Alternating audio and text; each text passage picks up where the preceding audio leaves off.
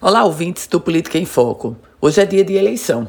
Eleição para a Federação das Câmaras Municipais, da FECAM. A eleição, a FECAM, que é a instituição mais representativa das câmaras municipais no Rio Grande do Norte. A FECAM, que era presidida até o ano passado pelo ex-vereador da cidade de Jardim do Siridó, Iron Júnior.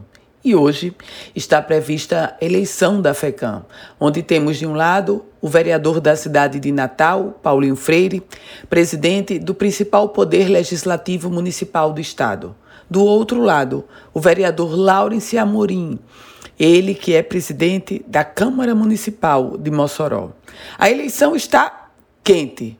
Se desenhava inicialmente para um processo eleitoral de chapa única com Paulinho Freire.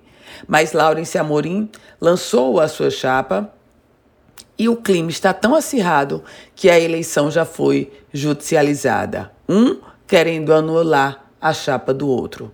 Nesse contexto, naturalmente, a, o favoritismo é do presidente da Câmara de Natal, Paulinho Freire. Mas você sabe muito bem, como eu também sei, que eleição só se ganha no voto e depois do último voto apurado.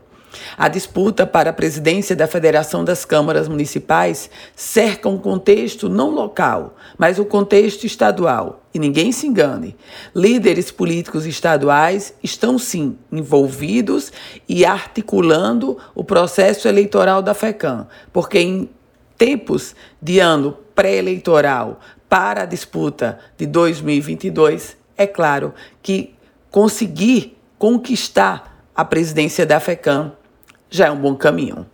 Eu volto com outras informações aqui no Política em Foco com Ana Ruth Dantas.